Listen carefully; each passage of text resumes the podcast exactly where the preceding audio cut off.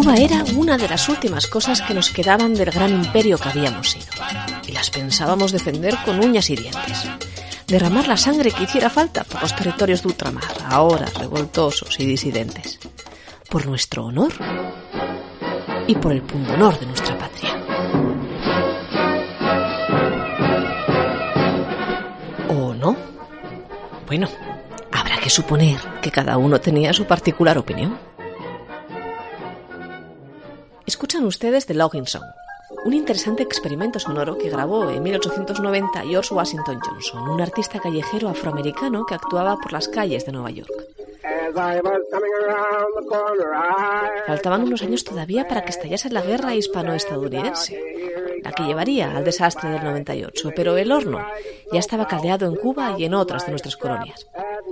Una década antes había finalizado la Guerra de los Diez Años, con el simulacro de paz en Zanjón. Apenas y una tregua a las hostilidades de los cubanos con el poder español. A lo largo de todo el siglo, múltiples territorios, desde Ecuador a Colombia, de México a Argentina o Chile o Venezuela, habían ido consiguiendo sus independencias y Cuba no tenía pensado quedarse atrás.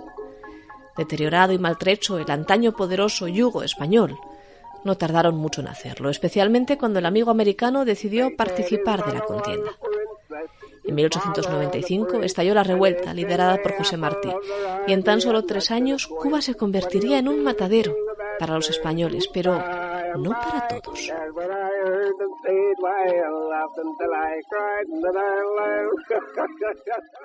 El 13 de noviembre de 1770, reinando Carlos III, se instauró en España el servicio militar obligatorio. Ocho años, ahí es nada, para formar un cuerpo de soldados profesional y formado habitualmente por el sistema de quintas, es decir, que uno de cada cinco hombres debía cumplir con el servicio. El problema fue que, con el avanzar de los años, aquella elección indeseada acabó por generar una demanda, la de quienes darían lo que fuera por no ir al servicio militar. En un país endeudado y casi que en permanente guerra por múltiples causas, pronto a alguien se le ocurrió una idea revolucionaria. ¿Y si quien no quisiera ir al servicio militar pagase un tanto al Estado? Un tanto al Estado, pero ¿cuánto? Una buena cifra, 15.000 reales. No todos los españoles podrán pagar ese montante, así que seguirá habiendo soldados para el rato. Y dinero. De modo que dicho y hecho. Por 15.000 reales se pagaría la redención y no habría que ir al servicio militar. Por un poco menos la sustitución. Se podría presentar a un sustituto que fuera a formarse en cuenta del interesado. Una buena idea, claro, pero solo si tenías el dinero para pagar. Y aquella no era la circunstancia en la que se encontraba nuestro protagonista de hoy, Santiago Caso Díaz, una víctima de la guerra, que lo fue sin haber estado en ella nunca. Santiago Caso era un operario de la fábrica de vidrios de Gijón, nacido en la parroquia de San Pedro allá por 1878, y por tanto que peinaba 20 primaveras cuando la guerra de Cuba se recrudeció. Huérfano de madre e hijo de mendigo, que perdiera a todos sus hermanos varones los años anteriores y que ahora por ello tenía a su cargo no solo a su anciano padre, sino también a sus sobrinos, consideró el Estado que Santiago Caso era un candidato idóneo para ir a combatir a la guerra de Cuba.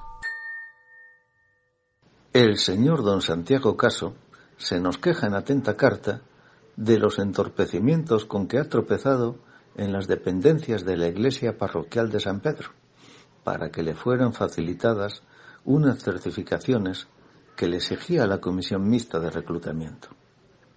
Estos entorpecimientos acarrearon el retraso de la presentación de los documentos que como hijo de padre sexagenario precisaba y como consecuencia de ese retraso la declaración de soldado de un individuo que tenía exención legal. Esta fue la primera vez que Santiago Caso apareció en la prensa.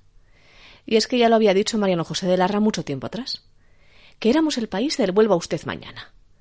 Realmente Santiago tenía derecho a no ir a la guerra, porque era eso que hoy llamaríamos cuidador de una persona dependiente. Para ello debía presentar unas certificaciones de nacimiento que acreditasen que realmente era hijo de su padre, pobre y enfermo.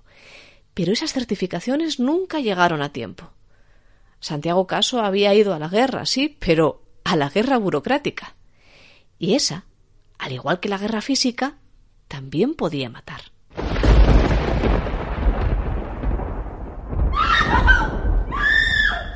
De 12 a 1 de la tarde del domingo, unas mujeres que se hallaban en el cerro de Santa Catalina vieron cerca de la fontica, tendido en el suelo y en actitud de hallarse muerto, un joven como de unos 20 años de edad. Apercibida del hecho, la Guardia Urbana pasó aviso al juzgado de instrucción, que personado en el lugar del suceso, pudo cerciorarse al momento de que se trataba de un suicidio. Después de incautarse la autoridad judicial de su revólver, que el desdichado tenía en sus manos y que contenía algunas cápsulas sin disparar, se procedió al levantamiento del cadáver y su conducción al depósito del hospital. Para quitarse la vida, se disparó un tiro en la sien derecha. Este es un texto publicado en el Comercio el 9 de noviembre de 1897. Había caído en día 7, el domingo. Y continúa.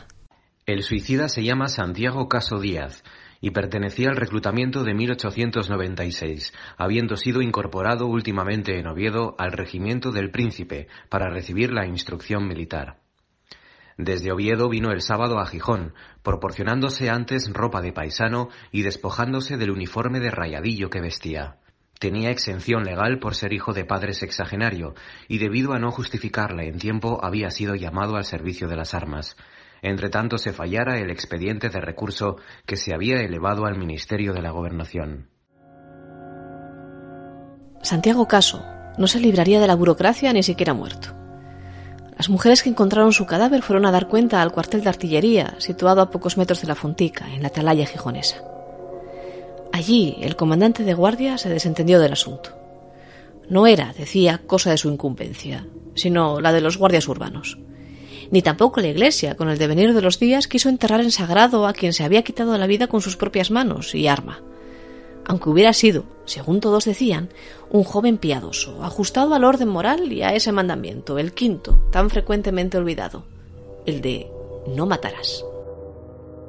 Cuentan que la guerra de Cuba mató más por otras causas que por la meramente militar que allí las enfermedades causaban más estragos que las balas enemigas y que fue fuerte la humillación que produjo en España la intervención americana. Esa potencia que ahora, como aquella vieja Logging Song, se reía de las de antaño y que falseaba para su propio beneficio las noticias de la guerra caribeña. Al grito de yo pondré la guerra, frase acuñada por el primer magnate de la prensa, William Random Hearst, o habría que llamarle Charles Forster Kane.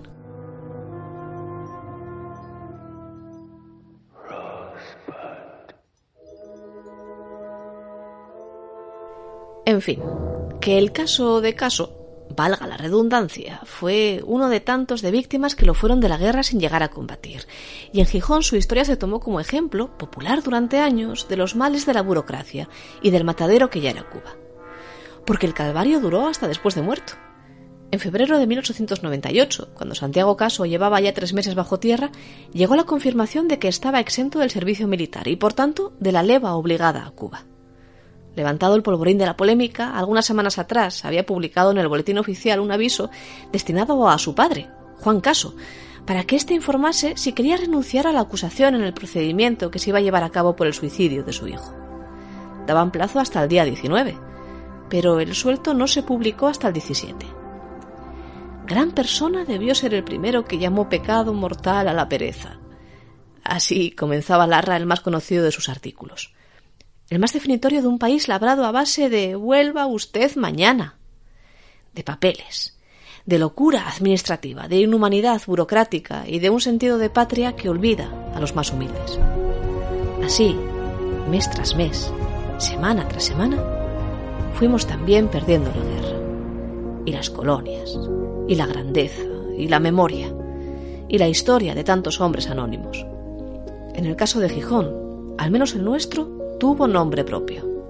Santiago Caso, víctima de la burocracia.